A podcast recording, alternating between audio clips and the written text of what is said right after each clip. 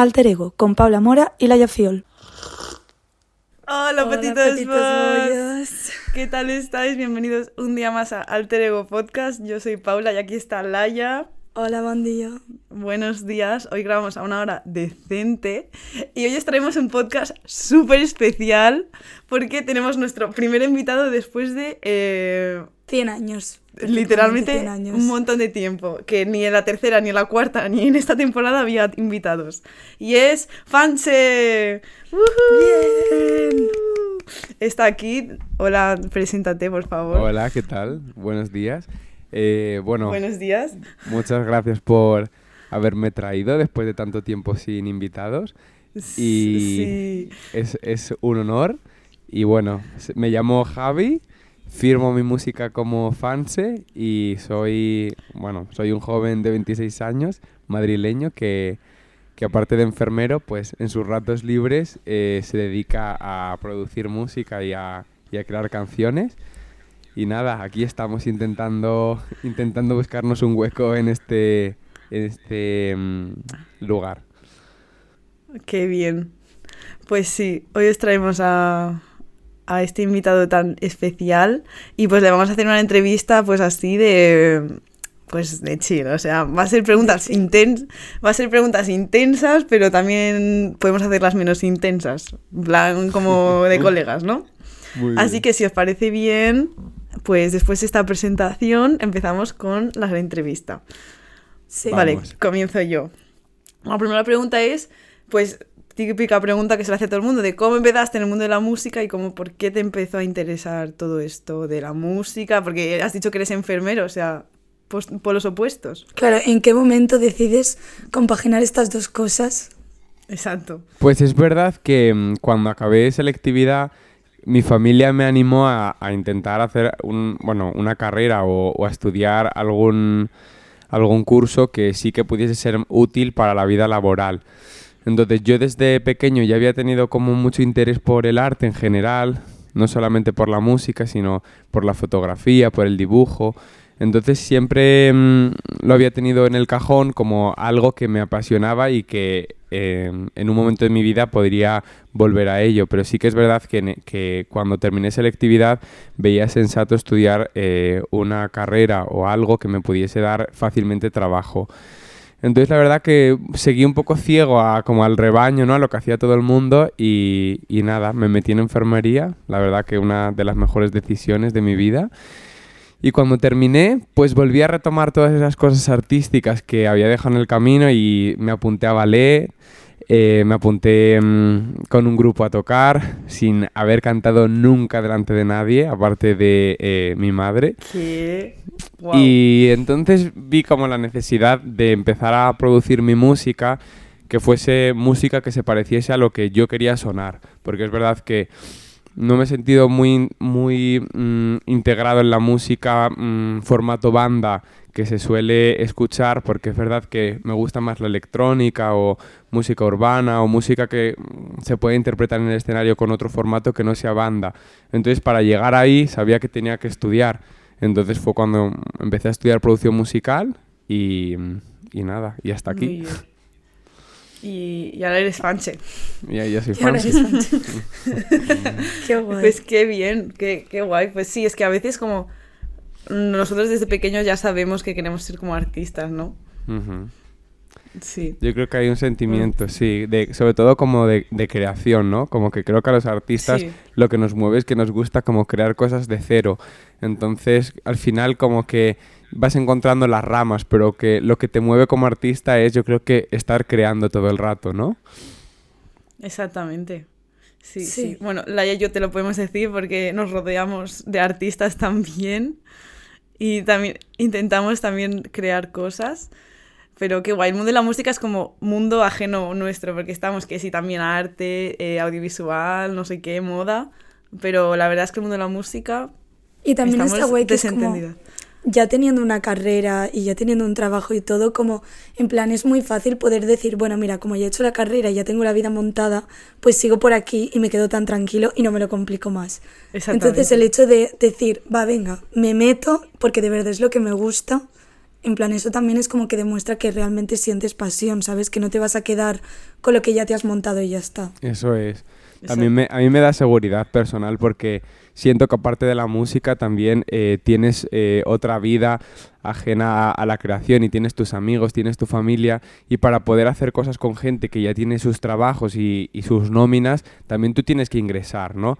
Y pienso que al final el mundo del arte es un mundo en el cual al principio se da por hecho de que todo el mundo tiene que trabajar gratis o cobrando muy poco y al final hmm. eh, creo que eh, hay personas de una edad que se dedican al arte que aún ni siquiera tienen unos ingresos eh, asegurados, ¿no? Que siguen teniendo una inestabilidad.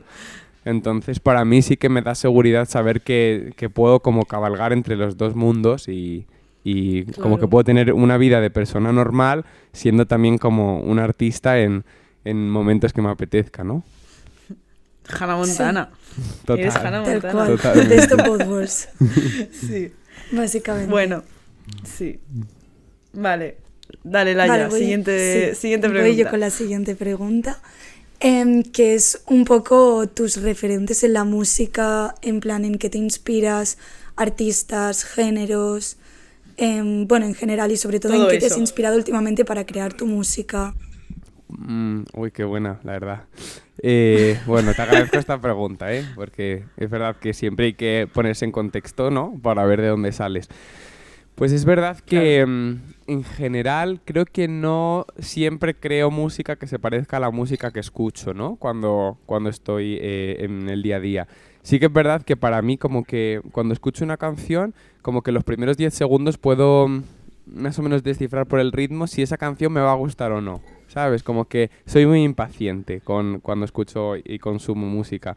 Entonces, ahora mismo, eh, cantantes o, géneros que me atraen mucho, por ejemplo, mm, de aquí a unos años soy muy fan de Kali Uchis, em, de, bueno, de Rosalía, está claro.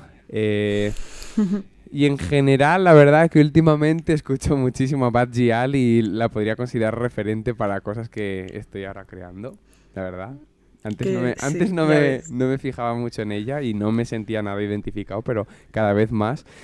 Y, y géneros, pues por ejemplo, escucho muchísimo música muy bailable, ¿no? Para mí como que también es 90% de la música que escucho es rápida, mucho ritmo, eh, como que me genera movimiento. Es verdad que apenas escucho música que sea lenta. Entonces escucho mucho electrónica, mucho pop, mucho, eh, mucha música urbana, eh, RB rápido, porque es verdad que el RB lento se me, se me atraganta un poco.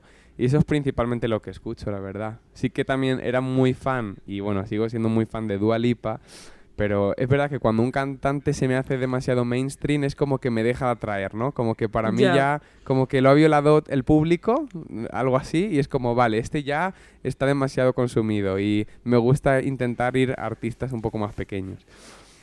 Sí. A ver, siempre he estado bien tener como tu gran referente que lo escucha todo el mundo, pero también está guay como, sí, escucho a esta persona que tiene eh, pocos oyentes, es como que te hace sentir de un nicho como más cercano. Sí, te hace sentir más especial. Son personas que tenemos algo en común si escuchamos a la misma persona. Totalmente, como un más exótico a, nivel conversación, ¿no? Cuando hablas con alguien. Literalmente es como, soy interesante. De hecho, voy a enseñar con el móvil porque tengo aquí unos póster como de mis referentes musicales. En plan, para que luego lo podáis enseñar. para los de YouTube, chicos, ir a YouTube. Para los de YouTube, Os quedáis sin verlo vosotros hasta que nos pase el vídeo. Yupi. Bueno, siguiente punto, que es como un punto el más extenso, que vamos a hablar de tu debut, de tu álbum debut que es Barroco. Sí, que... Ha llegado el momento. Lo podéis escuchar en Spotify. bueno, lo dejaremos en la cajita de descripción, en Instagram. Bueno, toda la información podéis ir a verla. Pero bueno, tenemos como varias em, puntos para hablar. Y primero es cómo surgió esta idea de hacer este. ¿Es un disco o un EP, para empezar? Bueno, es un disco. Es un disco, ¿no? Exacto, es el EP, que sería como disco ya más, más grande. Porque tiene bastantes canciones. Son nueve temas. Ahora no sé cuántos. Sí. Es que son bastantes. Sí, sí, sí, sí. Es verdad que ahí me, me, tiré un buen triple con Barroco. porque sí que quería que fuese amplio. Claro. Entonces lo podríamos considerar un disco. Sí, Lo Un álbum, consideramos. vale. Primer disco de Fanse en mayúsculas. Uh, Qué toma, guay. toma, toma. Y pues, ¿cómo surgió esta idea? ¿De dónde sale? ¿Cuán- cuán- ¿Desde hace cuándo? Pues mira, empecé a componer. eh, eh, El, proceso del disco ha sido un año prácticamente, desde que lo empecé a crear hasta que salió. Salió en noviembre del 22 y empecé en octubre del Ujú. 21. Entonces surgió, pues acabé producción musical, los estudios y, y cuando ya acabas y, y el tiempo de repente ya vuelves a tener tiempo para pensar, porque es verdad que dentro de los estudios había muchísimas tareas, muchas entregas y hay una parte creativa en todas ellas, pero no puedes, mm, yo al menos no me daba tiempo a compaginar enfermería con eh, producción, con mi propia obra. Entonces cuando acabé ya dije, bueno, voy a ocupar el tiempo que antes me ocupaba eh, los estudios a, a empezar con el proyecto, ¿no? Y sí que creo que me decidí muy rápido por un disco, que no sé ahora mismo con perspectiva si fue la mejor opción, porque mm, sí que quería como mostrarle a la gente como muchas facetas de mí, ¿no? Entonces creo que si, mm, si lanzas un producto que tiene muchas caras, creo que es más fácil que la gente conecte con alguna de ellas, ¿no? Y entonces se enganche. Y como que unas canciones Sí. como que atraigan unos oyentes, otras a otros, y al final todo el mundo consuma el disco entero. Entonces lo pensé como una opción como a lo mejor más ambiciosa a, a- a primera vista, pero que sí que a largo plazo igual podía tener como más eh, repercusión. Hmm. Está bien. Qué bien. Sí, porque el, el disco, o sea, tiene hits. O sea, por favor, ir a escucharlo porque tiene hitazos. O sea, Muchas yo gracias. flipo y tiene como cosas más lentas y cosas de bailar. Hay que sí, medio, no sé, electrónica o tecno, no sé, y luego medio mezclado con reggaetón que dices, wow, increíble. Y también aquí para el podcast, entre nosotros, dinos las, las inspiraciones para las canciones, las alguna historia que tengas detrás de alguna, algún salseo, esto de escribir a tu crush, escribir a tu ex, escribir a tu amigo, yo qué sé. ¿Tú haces esas cosas de artista o no? O tú dices, bueno, me invento una paranoia en mi cabeza, planteo desde la realidad.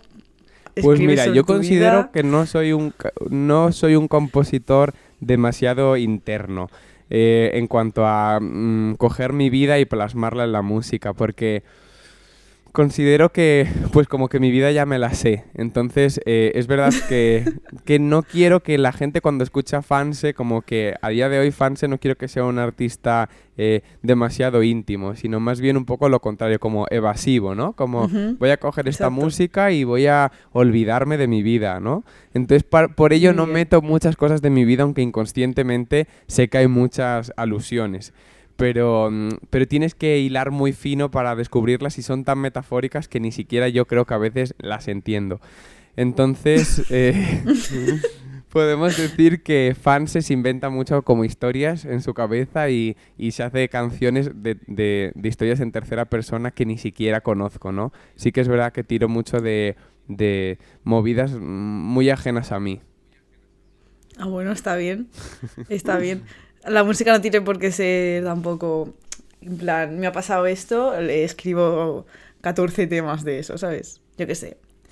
Pero bueno, está bien. Así no tienes que estar pensando también inventarte tu movida, está bien. Eh, Creas como un mundo creativo, al fin y al cabo, solo. Sí, como un alter ego. Exacto. Ey, ey. Sí, sí, sí. De, de hecho, quizá tienes razón, quizá demasiado alter ego. Igual para próximos proyectos tenemos que, que barajar, porque sí que es verdad que, que cuando me pongo a componer mm, y estaba componiendo las canciones del disco, para mí como que lo primero que tenían que tener era como un ritmo muy definido y a raíz del ritmo como que componía la letra quitándole igual importancia a la letra, ¿no? Como la letra tenía Hmm. que estar porque no me gusta la música que sea solo instrumental, pero mucho más importante el ritmo, cómo riman las palabras, eh, cómo meto a lo mejor palabras por ahí sueltas que generan otros ritmos. Entonces, para mí lo quizá barroco podría em, podría tener como objetivo principal como generar mucho ritmo, incluso a lo mejor con los temas lentos, ¿no? Qué guay, sí. Es Y- que es ritmo puro ese. Sí, sí, es sí. que sí.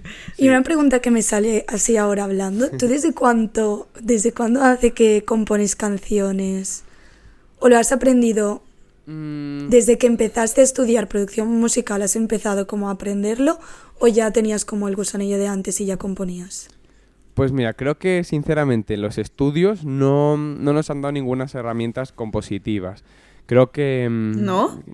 Creo que hemos aprendido un poco de, electrónica en cuanto a saber manejar el ordenador para hacer música, em, cómo mm, entender algunos géneros musicales para poder hacer música que no suene siempre a lo mismo, ¿no? Porque cada uno tiende a componer igual, igual, pues para abrirte un poco el espectro compositivo.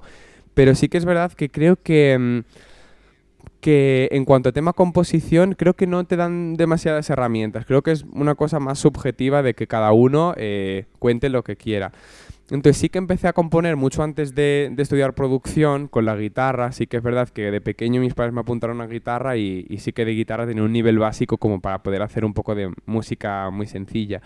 Pero mm, creo que no hay herramientas, como que yo es verdad que cuando compongo intento, tiro mucho, por ejemplo, de diccionario para buscar muchos sinónimos o hacer un poco más complejas las letras, porque es verdad que tampoco me considero un, una persona que haga letras demasiado complejas o, o que tenga un vocabulario muy amplio, pero es verdad que tampoco me gusta quedarme en algo muy simple para que cuando alguien lo escuche, lo primero que le venga no sea como, qué letra tan simple, ¿no?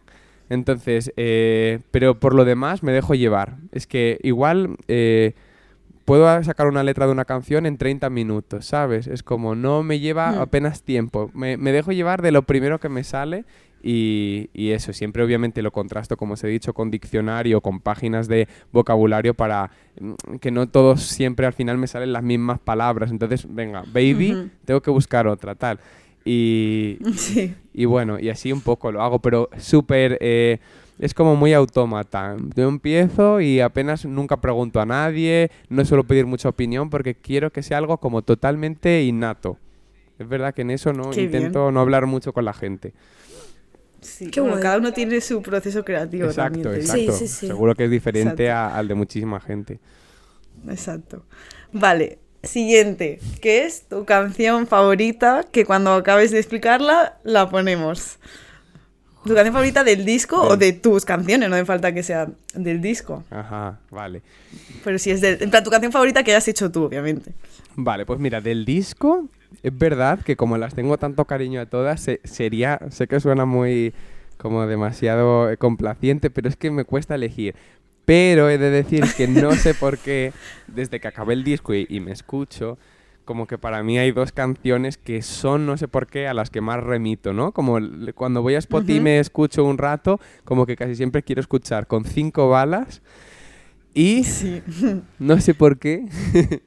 y luego una otra canción que es más lenta que se llama Vacas por el Nilo. Es como que para mí son como, no sé, las dos canciones que más escucho después de acabar el disco. Qué bien. ¿Y cuál te gustaría que pusiésemos ahora? Mm, vamos a poner con cinco balas. Uy, vale. Insertando cinco balas. Mátame. Cinco balas. Cinco balas. Mátame. Mátame. Con cinco balas que yo no puedo darte nada. Dime quién te ha dado que yo te he perdonado. Pero es que por la noche me siento empoderado. Vamos a testearlos. Que yo ya he preparado unos cuantos conjuros mira que he de reconocer que he sido alguien muy especial. Me has dado todo lo que te pido y también lo que no necesito. He de reconocer que he sido alguien muy especial. Me has dado todo lo que te pido y también lo Mátame. Con cinco balas que yo no puedo darte nada. Sácame ya de esta trampa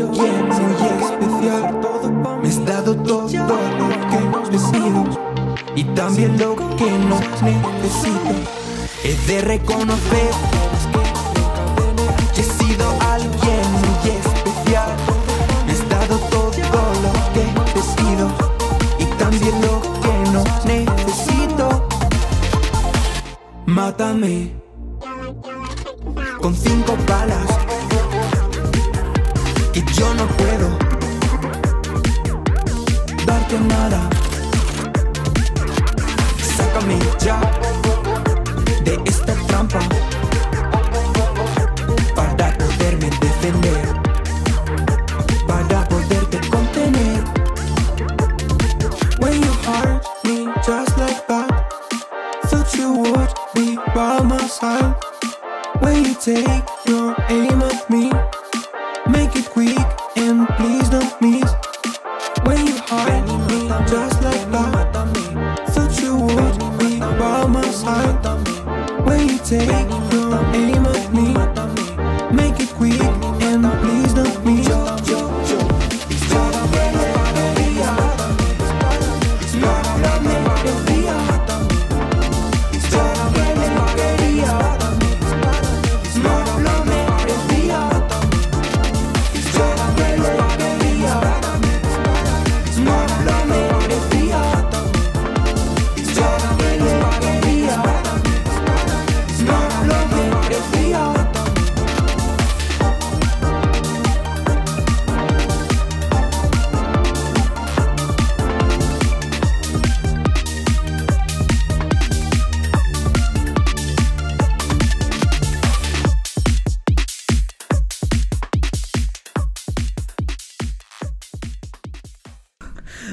Justo antes de empezar la entrevista le he dicho a Pauli, esta es de las que más me ha gustado. ¿En serio? Sí, Sí. sí, sí, me alegro, porque no ha sido la que Es más ha gustado al público en general, ¿eh?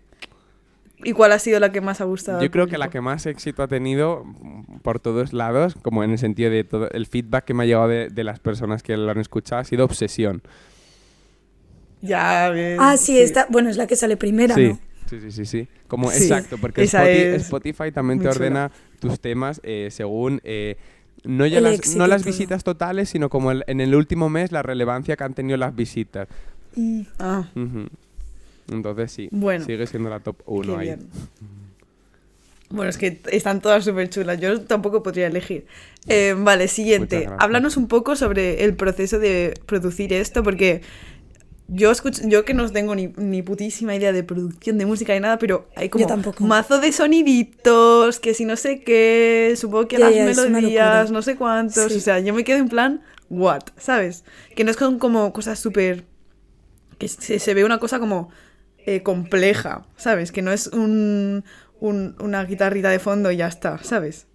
Cuéntanos un poco el proceso este, que eliges cada cosa que, que sale en la canción, te ayuda gente, eh, cuéntanos. Pues mira, este disco lo produje junto a, junto a el- bueno, con un productor, eh, produjimos todas las canciones que se llama Danny Norbert y produjimos aquí en, en este salón todo eh, en casa. Y sí que es verdad que muchas veces me tenía como que morder la lengua porque creo que me gusta mucho maquillar eh, la música y meterle muchos detalles y él siempre era como, por ejemplo, él me respondía, Javi, ya está, en plan, está bien, no hace falta más. Muchas veces como, menos es más. Y es como, tienes razón, pero no sé por qué, quiero más. Entonces, ahí sí que, ahí sí que creo que fui un poco mandón y incluso a veces me, me sentía un poco como que, como que también quería darle a él su, su fiabilidad como productor, de sé que esta persona Ujú. me quiere aconsejar y, y desde su criterio, eh, que es súper válido, eh, para mí, em, pues tengo también que escucharlo. Pero es verdad que digo, vale, pero es mi música en el sentido de ha salido de mí. Entonces, eh, en eso sí que siempre intento ser un poco egoísta con el productor porque al final como la idea inicial la tengo yo en la cabeza, creo que aunque él me pueda entender, nunca va a entenderme tanto como yo mismo, ¿no? Porque al final la idea sale de, de- de mí. Entonces sí que es verdad que muchas veces le he hecho caso y creo que con mucha razón, pero otras he sido un poco terco y ha sido como, quiero algo muy complejo, como una tela con muchísimos detalles. Entonces, eh, y no sé por qué. La verdad, creo que Rosalía en eso me inspira mucho porque cuando la escucho y escucho todo el contrapunto, que, mm, que, bueno, contrapunto, no sé si sabéis lo que es, pero es como pues todos los sonidos No. que hay por detrás o todas las cosas que rompen el ritmo. Como que para mí era inspirador, entonces fue como, jolín, eso sí que lo voy a copiar al máximo y voy a intentar como eh, llevarlo, eh, elevarlo al cuadrado para poder eh, hacer como Claro. música que cuando se escuche suene muy densa, ¿no? Para mí como que es mm, un, no sé, como que quiero que sea algo que me defina, que defina la música de Fanse y espero bien. que siempre. Sí, qué guay. ¿Y cómo es eso de, en plan, como estar haciendo el disco y pensando y todo, en plan, ¿en qué momento dices, vale, ya está? O sea, ¿en qué momento decides cómo soltarlo? Es que es verdad, porque, es como- siempre puedes hacer algo. Claro. Claro, es como algo como tan tuyo, tan personal, que trabajas tanto que dices, ¿en qué momento está listo como para que alguien lo escuche después de todo el currazo que le he metido? Pues mira, para mí, concretamente, cuando ya creo que te empieza a afectar a tu salud mental tanto que crees que tienes Hostia, que... Es fuerte, ¿eh? Sí, al final te eso. empiezas... Yo muchas veces me acostaba con las canciones, me levantaba con las canciones y al final te das cuenta de que te estás obsesionando. Y, mm, y que al final tienes ya que soltarlo porque siempre, es decir, a, a medida que va avanzando tu vida, como que, mm, por ejemplo, puedes no sentirte identificado con ciertas canciones, por- hubo descartes en el disco y puedes decir, es que esto ya no me identifica, ¿no? Las primeras canciones, como las había hecho muchos meses antes, pues muchas de ellas ya era como, es que esto ya no soy yo. Entonces creo que hay un punto en el que tienes que ponerte una fecha muy clara, como que tienes que decir, a partir de aquí ya no se va a crear más y ya solamente va a ser terminar. Eh, y creo que ahí está el truco a tu pregunta, como marcarse fechas y no violarlas, ¿sabes? Como ponemos X fechas y esto tiene que ser, porque si no, siempre vas a querer volver a la canción, retocarla, eh, mm, rayarte con cómo suena la voz, con cómo suena eh, la música, entonces nada, siendo súper estricto con, con los límites. Es que es verdad. Es igual que Mm. cuando pintas un cuadro, cuando le das la última pincelada, pues igual. Es Total. lo mismo. Total. Sí, Sí. sí.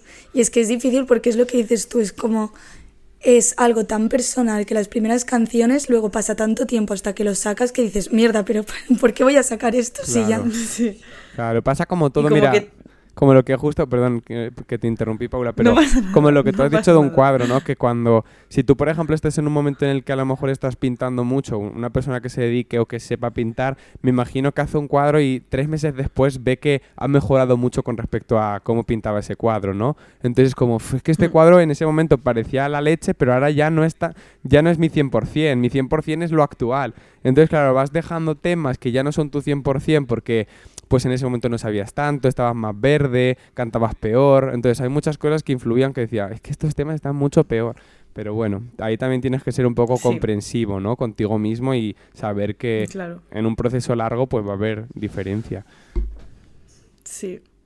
Vale. Siguiente punto, que este me hace mucha ilusión, que es el... Bueno, para quien no sepa, Fans en sus conciertos tiene un show con bailarinas y proyecciones, que es súper guay, está todo súper bien montado. Y quiero que también nos hables un poco del show, la idea esta de mezclar las canciones con bailes. Ha sido muy difícil esto, unir la danza con tus canciones, buscar la coreografía, todo esto. Porque, bueno, los que seáis de Madrid, eh, estáis también todos invitados a los conciertos, que espero que hagas más. yo voy a tener que coger un vuelo.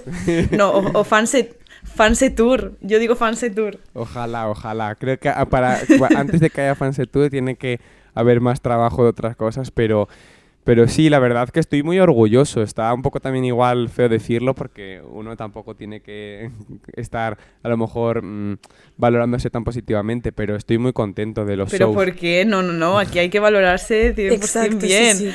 Nada de infravalorarse. Eso es autosabotaje. Aquí para se los puede del- decir. Los del podcast anterior, los que hayan escuchado el podcast anterior, no hay que autosabotearse, Bueno, por es verdad, es verdad, porque además que en, en el mundo del arte creo que es muy fácil autosabotearse, ¿no? Eh, Literalmente. Entonces, bueno, sí que es verdad que, que estoy orgulloso porque a medida que empecé la producción, empecé también a meter los ensayos, entonces canción que producíamos, canción que empezábamos con coreografía, ¿no? Entonces ha sido un trabajo Mm. como en paralelo eh, y, y lo que para mí es realmente difícil es empezar a trabajar con tantos meses previos al show, porque tú empiezas a trabajar, Claro. de repente dices, bueno, dentro de un año vamos a hacer un show, vamos a empezar los ensayos, entonces las bailarinas no te conocen, no tienen por qué confiar en ti, ¿no? Pueden decir, "Puf, esto se puede ir a la mierda, ¿no? Eh, luego tú mismo también estás viendo que estás haciendo una inversión de tiempo, pero muy a futuro. Y dices, ¿y si esto sale mal? Claro. O, ¿Y si de repente el disco... Entonces, estás como eh, preparando un terreno, pero que va a ser colonizado muchísimos meses después. Y es como, "Pf, pues bueno, vamos a ir viendo. Entonces, sí que es Hmm. verdad que agradezco a...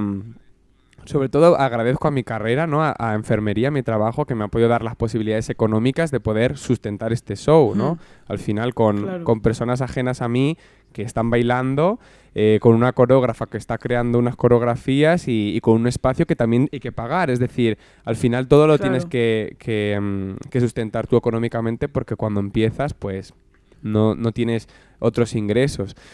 Entonces, bueno, creo que ha podido ser posible gracias a mi trabajo, ¿no? Al trabajo mío en el hospital y, y por eso estoy tan contento de la profesión y, y luego pues ha sido la verdad muy fácil. Ha habido complicaciones, ha habido cambios de coreógrafa, cambios de bailarinas, porque pues una bailarina se tuvo que ir a vivir a otra ciudad. eh, con la primera coreógrafa pues tuvimos un poco ahí de problemas con las coreografías, con, con los estilos, pero bueno, al final todo ha ido saliendo hacia adelante y, y aunque muchas veces tienes ganas de, de dejarlo, porque es que es muy cansado estar gestionando a un Hmm. equipo, en, po- en paralelo a tu disco, a tu productor, a ti mismo, y tú eres el, como el centro de todo, ¿no?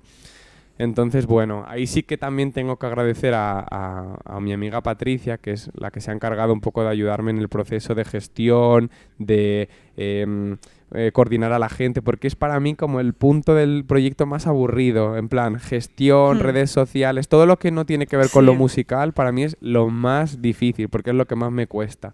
Como que para mí ojalá solo fuese hacer música, hacer música y que otras personas se encargasen del otro trabajo, ¿no? Pero, Sí. pero bueno, eso ha sido complicado, pero creo que a día de hoy tenemos un show estable con, con unas bailarinas con las cuales estoy súper contento y creo que se han portado como unas profesionales para ser pues, gente joven, ¿no? Como son. Y, y nada, también agradecerle a mi coreógrafa, que es Sara, que también creo que ha hecho un buen trabajo, ha tenido mucha paciencia porque yo no soy bailarín. Entonces, bueno, también aprenderme yo las coreografías me cuesta más que a las bailarinas. Pero bueno, la verdad que como que ahora ves todo hacia atrás y dices, bueno, si no ha sido nada, ¿no? Pero obviamente ha habido un curro detrás muy fuerte. Así que te agradezco que lo Sí, valores y, y que y cuando haya sido, pues te haya gustado, porque es verdad que no ha, no ha surgido de la nada.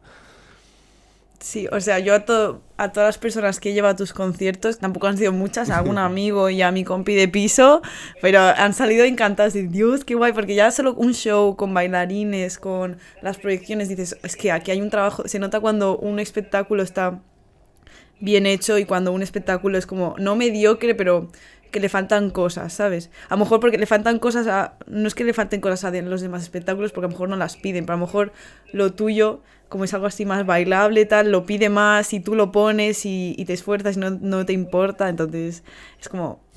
No, no es que, en plan, no te importa como invertir ese tiempo en mejorar tu, tu puesta en escena o lo que sea, ¿sabes? Muchas gracias. Y además que yo soy fan del yo soy fan del baile y a mí todo lo que tenga una coreografía yo estoy en plan "Woohoo". Es que yo igual, por eso también quería meter baile. Yo creo Sí. que porque al final mis referentes artísticos siempre han sido muy diva pop, ¿no? Entonces la diva pop Sí. va a los Grammy y se mete su coreografía, entonces como pues yo igual. Exacto. Claro, es como es que es mi Claro. ejemplo. Exactamente. Pues sí, qué bien. Y pues damos eh, también aquí gracias a Patricia, a Sara y no me acuerdo qué nombre has dicho más. Patri, Un saludo Sara, desde Alter Ego. Podcast. Un saludo y a todas las bailarinas. Y a todas las bailarinas, que lo hacéis Qué a ver si puedo verlo en algún momento. Buah, Al próximo Laia, si no- concierto vengo. Te pasamos vídeos también. ¿Dónde vives, Laia? ¿Dónde vives tú? En Barcelona. Ah, es verdad, es verdad que me dijo Paula. Tienes que, bueno, para Sí. el próximo, hasta que pueda llegar Sí. fans a Barcelona, al próximo que hay en Madrid, tienes que venir. Vale, Sí. sí, sí, ya Además que apuntadísimo. tiene que venir a visitarme y de paso al Y concierto. de paso que cuadre y Sí, que haya sí. concierto. Exactamente. Vale, y la siguiente, la última pregunta así como del, del, del eh, disco es, ¿cuál ha sido la canción más difícil para ti de meter o crear del disco, ¿sabes? Mm. La más la que dices, es que esta se me, se me enquistó ahí, no sabía cómo sacarla, pero al final la hemos sacado, no sé qué. Pues mira, yo creo que a lo mejor una que se me complicó un poco y se me enquistó quizá fue Consentida. Mm. ¿Sí? Mm, que aparentemente es como una, una canción de reggaetón que parece muy fácil, pero, pero siempre me faltaba algo, ¿no? La, la miraba y es como, te estás Mm. quedando atrás, como en plan, eres la hermana fea del disco y es como, no quiero que haya ninguna persona que se quede en comparación como más débil que las otras. Entonces fue como, Exacto. a ver cómo te maquillo para que estés lista y vayas para adelante. Así que fue esa. Pues sí, pues esa es brutal también. Sí, la a mí también me gusta sea, mucho. Personalmente es sí. de las que más me gustan. Pues sí, pues insertamos consentida ahora mismo para que la escuchéis. ¿Qué es lo que me llama esta noche? Que no me deja. Presiento que hay algo esperando a que salga de. Y mientras arreglo unos asuntos incompletos, me detengo en el reflejo y pienso que esta noche voy a estar. Yo sé que he sido una consentida. Yo sé que he sido una consentida de amor.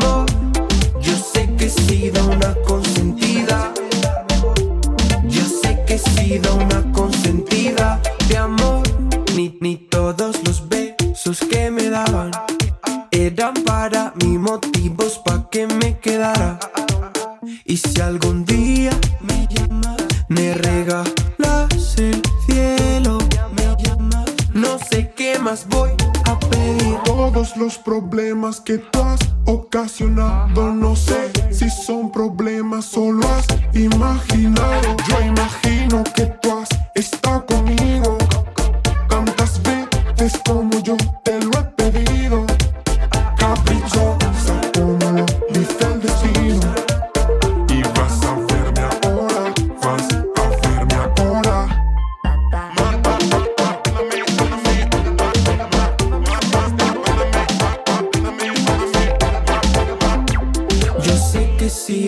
consentida. Yo sé que he sido una consentida, mi amor. Yo sé que he sido una consentida. Yo sé que he sido una consentida, de amor. Yo sé que he sido una consentida.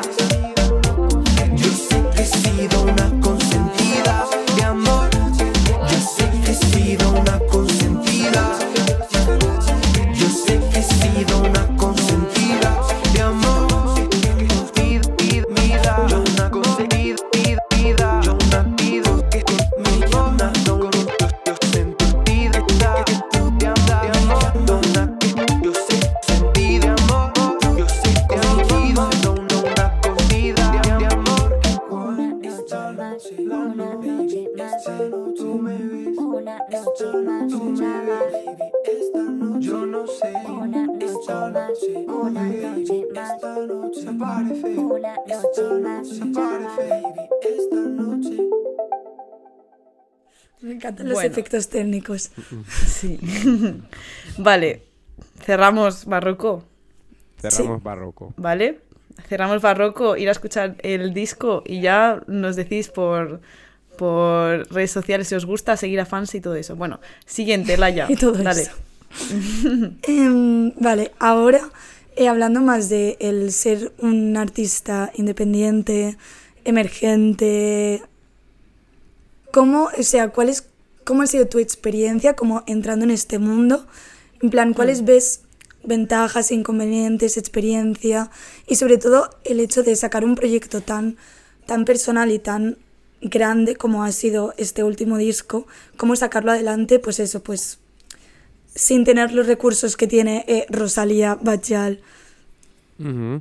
Sí, esta pregunta ya está, bueno, que también ya se meta en algo igual más profundo, ¿no? Y, y- y también está muy Sí. bien que la abordéis.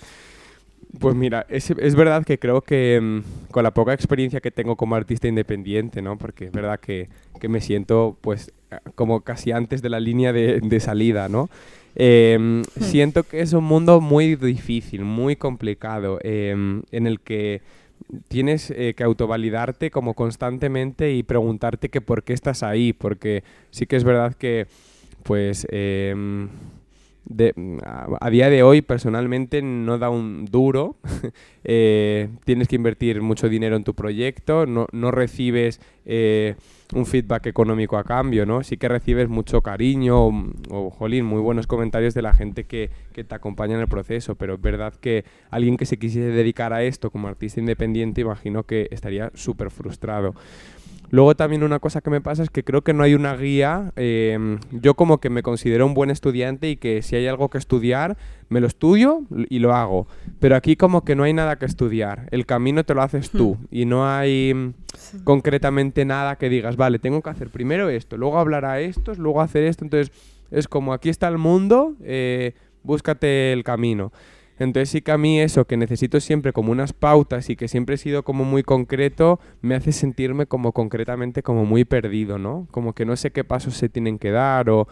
Entonces creo que mm, lo más fácil y lo que te puede un poco anclar más es rodearte de otras personas que estén empezando como tú, otros artistas independientes que te puedan aconsejar y que te puedan dar feedback de cómo ellos están consiguiendo ciertas cosas, copiar, copiar, pegar eh, y tirar para adelante. Yo creo que es un poco... Literalmente. Es que es así, yo lo veo así, es como eh, rodearte de gente, eh, inspirarte de otra gente y mm, intentar hacer mucha red de contactos de personas que están en el mismo punto que tú. Es como para mí lo principal y lo único que si puedo dar un consejo a alguien, creo que podría ser lo que a estos días me estoy dando cuenta que debo hacer, ¿no? Como cultivar una buena red de artistas independientes eh, con los que subir juntos, ¿no? Es que es contactos. Mm. Sí, en plan, Sí. el consejo general un poco para cualquier artista, creador, siempre es contactos, Contactos. amigos, ves a eh, tal exposición, ves a tal concierto, no sé qué. Exacto. Es que siempre es eso, siempre, siempre. Literal. Sí, además, sí, imagínate que alguno te haces amigo de mucha gente, porque al fin y al cabo mm, la gente que tiene los mismos gustos, pues es más fácil que acabes teniendo una amistad. Imagínate que alguien sube el pelotazo, no sé qué, se hace famoso de un día para otro o, o tal. Joder, dices, si tú le has ayudado, le has apoyado y tal, in- indirectamente también te va a venir a ti eso. Claro, uy, ¿Me entiendes? claro, qué gallo. Imag- Imagino que sí. Uy, perdón. Esta parte ya, esta parte está ya flojeando. Imagino que sí, ¿no? Que también creo que es un Sí. mundo en el cual la gente desarrolla una especie de coraza, porque creo que es tan complicado y, y lo pasas tan mal, aunque siempre tengas que dar tu buena cara en, en- por, por- yo qué sé, nadie sabe lo que has sufrido con un disco, solamente escuchan tu disco, ¿no? Pero no, es como un, Exacto. un- un iceberg y la gente pues va a ver qué tal el disco, pero todo lo de abajo es como, eso te lo has comido tú solo. Entonces creo que eso Exacto. también te hace generar como una especie como de resistencia interna que te hace como decir, bueno, pues mm, esto es lo que hay. Esta parte no hay que hablarla tanto a lo mejor o hay que hablarla con tus personas más cercanas, pero de cara a esos nuevos amigos o esos nuevos contactos que haces, también siempre tienes que estar como con tu mejor cara o tu mejor versión y a veces también se hace cansado.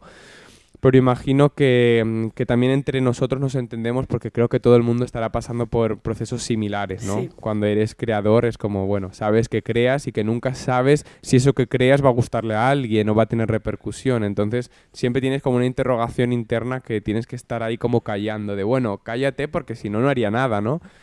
Entonces, eh, sí, me imagino que cuando uno sube, eh, ahí depende ya eh, cómo sea su personalidad, imagino que también te puede repercutir positivamente, ¿no? Porque Claro. también considero que a lo mejor cuando alguien sube, y no he tenido ninguna experiencia cercana eh, de esto, pero imagino que también es como, vale, ya he subido, ¿no? Como ya me he quitado esta mierda, ahora ya pa'lante. Me da la sensación como en artistas famosos, que a veces cuando suben creo que ya es como, mm, uf, me olvido de esto, porque creo que es como hasta un proceso eh, como traumático, ¿no? De haber estado ahí, en plan, comiéndome cero euros, eh, tocando gratis, entonces como yo creo que ya dices, a tomar por saco esta vida, ¿no? Ahora ya vamos a la buena. Sí. Entonces no sé, pero bueno, es algo que hablo ya sin saber. Ya. ¿Y tú crees que la fama te afectaría? Imagínate que ahora eh, tu disco empieza a tener millones de reproducciones, te piden conciertos, te hablan discográficas. ¿Tú crees que te se subiría la fama a la cabeza? Mira, creo que Te indiscu- tenderías a, indiscutiblemente tenderías a sí. ser una diva del pop. Yo creo que sí. Sí, yo. Yo creo que a todo el mundo le pasaría, sinceramente. ¿eh? Sí. Creo que a lo mejor eh, el ser más mayor y tener ya 26 años, ¿no? Que bueno, un jovenzuelo, pero haber tenido ya, pues, yo qué sé, no, no- haber, haber podido un poco madurar sin esa fama que comentas, creo que te puede hacer que veas la vida un poco con los pies en la tierra. Pero creo que indiscutiblemente todo artista quiere como triunfar, ¿no? Aunque subjetivamente uno quiera triunfar a lo mejor en una escala y otro en otra, pero todo el mundo quiere reconocimiento. Si no, no harías nada, ¿no? Como artista. Entonces pienso que si de repente te reconocen, indiscutiblemente se te subiría la cabeza, está claro. Es como cuando, yo qué sé, es como si un día dices, se te subiría la fama que alguien, yo qué sé, de repente tener un grupo de amigos súper guay que te estimula muchísimo, pues seguro que estaría súper subida, ¿no? Pues imagino que será Sí, sí. parecido. No sé. Yo a veces lo pienso con el podcast y nos volvemos un, un podcast rollo pija y kinky. Yo digo, siempre decimos, ay, nos vamos al estudio a grabar nuestro podcast, no sé qué, nos hacemos las, las famosas, no sé cuántos. Pero yo creo que la esencia como seguiría estando ahí, ¿sabes? Sí, también es un poco lo que dices, que es como después de haber sufrido tanto de hago esto gratis, no lo Sí.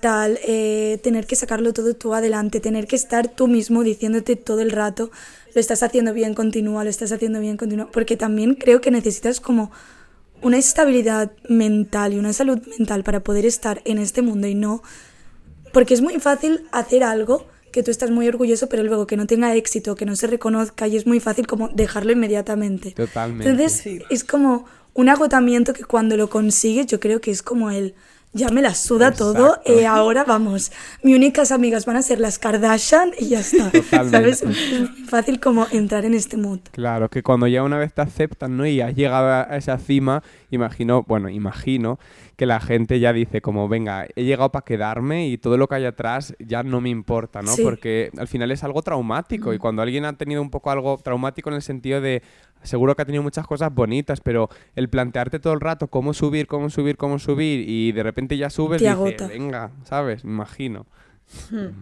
Ya. Qué, qué cosas. Pero bueno, para finalizar la, La última. entrevista, vamos a hacer aquí, eh, al Trero Podcast, tenemos una cara muy dura y vamos a preguntarte que, que nos des como qué se viene nuevo de Fanse, nueva música, más vídeos, más mm, conceptos ¿En qué nuevos, estás, no sé. ¿En qué ¿Qué- estás, ¿En qué estás trabajando? Pues bueno, con mucha discreción, porque es verdad que me gusta que si, a- si algo he aprendido de Barroco es que Barroco fue un disco como muy compartido desde el principio con mis amigos o con gente conocida de escucha esta canción, no sé qué. Y es verdad que eso a veces te vuelve un poco loco, ¿no? Porque recibes muchas opiniones y es como, esta canción me gusta, esta no, esto mete, y al final es como, uff, ¿a a quién hago caso, no? Porque eh, una persona me dice que necesita más ritmo, otra que necesita menos, entonces, si algo aprendí de eso es que quiero llevar un poco más el proceso creativo hasta que la canción no esté ya pública, lo quiero llevar con más discreción. En plan, que haya menos ju- jueces de, de lo que haces, porque al final el arte es tan subjetivo que, que mm, si se la enseñases a mucha gente, pues recibirías un montón de opiniones. Entonces sí que Ya. tengo entre manos un proceso creativo nuevo y sí que me apetece, Guau. porque al final es lo que más me gusta, es crear. Entonces Sí, sí. quizá también tengo que seguir dándole mucho más bomba barroco e intentar colar barroco por algún Sí. sitio más, porque es verdad que considero que ahí no he estado demasiado, eh, eh, ¿cómo se diría?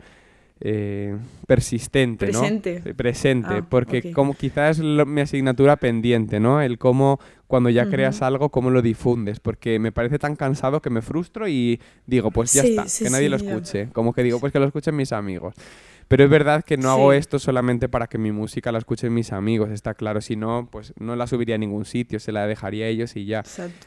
Entonces sí que tengo un proceso creativo en mente bastante definido ya como concepto. Así como concepto creo que podemos dejar de título como, como el mar, ¿sabes? Como el mar, eh, como... Nos encanta. Como mar, en plan, voy, voy a intentar dejaros alguna palabra más. Mar húmedo y como muy dirty, ¿sabes? Es como, quiero algo como muy... hmm. También una inspiración que se me ha olvidado decir es Doja Cat, que no sé si la conocéis. Sí. Claro, Es obviamente. Tremenda, tremenda. Para mí me gustaría un poco meterme en, su- en el mundo Doja Cat, en ese disco que hizo, eh, que es como naranja la portada, que tiene el tema este de Sí. Woman. No sé si sabéis. Sí. Bueno, pues Mm, sí, sí. meterme Sí. ahí, como un mundo así un poco más tribal, húmedo, mojado, como raíces del agua. Eh, y nada, estoy empezando ya como a darle forma, pero bueno, también como siendo consciente de que no todo es crear, sino también lo que os he dicho, ¿no? Como esa asignatura pendiente, ver cómo la gestiono para poder crear y tener un poco más de, de amplitud en la repercusión. Genial. Qué Ay, me encanta lo del mar, ¿eh? Qué guay, qué ilusión. Además, las dos somos chicas isleñas, amantes del mar. Sí. Y es- Entonces es como... porque las dos mallorquinas Brutal. o las dos de dónde? Sí. Ah, de Mallorca, sí. ah, vale, vale. Y claro, yo estoy aquí sin ver una gota de agua en mm, seis meses y digo, me muero. Ya, yo menos mal que tengo la playa, porque es que si no me da algo. Mm, O sea, co- cosas que no entendéis los madrileños, yo creo, ¿eh? es que La gente que vive con, con mar eh, como cerca, luego se necesita. Afecta un montón. Y se nota cuando no lo tienes presente, se nota muchísimo. Sí que es verdad, porque es que la, la familia de mi madre son todos de La Palma, de Canarias, de la isla del volcán. Ay, Entonces, claro, isleños. todos son isleños y todos los veranos vamos ahí a, a la isla y es como, jolín. Es verdad que para un madrileño, como tú dices, ¿no? Que como he aprendido a vivir sin ello, no lo echo nunca de menos, pero sí que cuando voy y, y conecto con, con el mar, como que digo, "Pf, qué guay, la verdad. Claro. Sí. Sí, qué bien. Bu- Bueno, pues tema totalmente en random para finalizar. Pero bueno, para antes de, bueno, de darte las gracias por venir al podcast, todo eso. Y, y bueno, pone, ya eh, nos estamos pasando el tiempo. Uy, Tenemos 10 Pero- minutos. vale. Tenemos 10 minutos, pero eh, pues obviamente os vamos a dejar todas redes sociales, música, todo lo de fans y lo nuestro. Y para terminar el podcast, queremos que nos digas una canción para terminar. Vale, una canción... Para poner, no una canción ajena a Fanse, ¿no? a ver si quieres que sea... Yo había pensado que fuese tuya, pero si te apetece poner otra, No, pon no, otra. pues terminamos con Fanse, obviamente. Que... Terminamos con fans. Claro que sí, es que pensaba que era una referencia. Pues vamos a terminar con Fanse con Obsesión, ¿no? Que no la hemos visto aún y es como... No, vale. Pues... Genial. Le han roto el corazón, pero si le preguntan dirá que no. El niño no vestido como un señor, le han regalado un traje para la ocasión. Le han roto el corazón, pero si le preguntan dirá que no. El niño vio vestido como un señor, le han regalado un traje, un traje, un traje. Toda la noche yo he estado contigo. Es obsesión o es un castigo. Se pa pa pa el corazón. Es una obsesión, es una obsesión. Dile que este mundo me asusta, que tengo todo claro que a mí siempre me gusta. Que yo puesta por él, que la espalda se la guardo y que si le atacan, mm, yo le resguardo. Dile que este mundo me asusta, que tengo todo claro que a mí siempre me gusta. Que yo puesta por él, que la espalda se la guardo y que si le atacan, yo le resguardo. Es la obsesión, es la obsesión. Es la obsesión, es la obsesión. Es la obsesión, es la obsesión.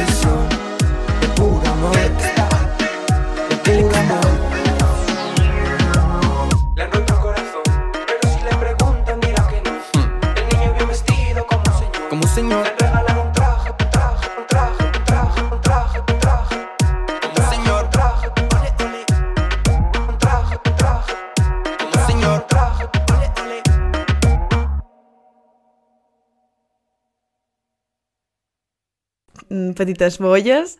Espero que os haya gustado esta entrevista, que hayáis conocido a alguien nuevo y pues no sé, que nos escuchamos la semana que viene. Sí, muchísimas gracias por venir. Ha sido muy Sí, guay. os- Muchas nos encanta tener invitados y tenemos muy pocos, deberíamos traer más. Porque me habéis hecho sentir Sí. súper a gusto, la verdad. Ay, Ay, Siempre que... eh, la estoy verdad, poniendo no, roja, no ¿eh? estoy súper acostumbrado a hacer entrevistas, por, por no decir que no he Sí. hecho tantas, ¿no? Pero sí que siempre vas con un poco de predisposición de "Uf, a ver esto y, y sinceramente me habéis hecho sentir como, vamos, como si esto Oh. no fuera una entrevista. Qué guay. Ay, qué, Así bo- que, qué bajo. muchas Sí, gracias. porque yo le fui a, un, fui, le fui a fans y le dije, hola, no sabéis quién eres, no sabéis quién soy, pero tengo un podcast, ¿quieres saber". venir? Literalmente fue así, hola, no sabéis quién soy, pero tengo un podcast. Total, además que fue así. Literalmente fue así. Y dije, yo le voy a echar un par de huevos. Pauli haciendo networking, cosa que Exactamente. yo no hago. Ella se encarga de esta parte. De la parte capta. Tío, pero no sé. La Exacto. parte social, exacto. Pues nada, yo, yo voy a estar muy pendiente del podcast para ver qué, qué hacéis aparte de, de cuando traéis artistas Sí. y la verdad que os deseo mucha suerte también en vuestro Gracias. en este eh, gracias. proceso creativo que vais a tener con el proyecto y, y nada, mucho ánimo, no frustréis Sí. y para adelante. Pues sí. Igualmente. Muchas Lo gracias. mismo decir. Y a todos los que nos escuchan igual. Bueno, chicos, pues nos despedimos y hasta la semana que viene. Besis de presi. Adiós. en Instagram como alterego.podcast, Twitter y TikTok como alterego podcast y nos escuchamos la semana que viene. Besis de fresis.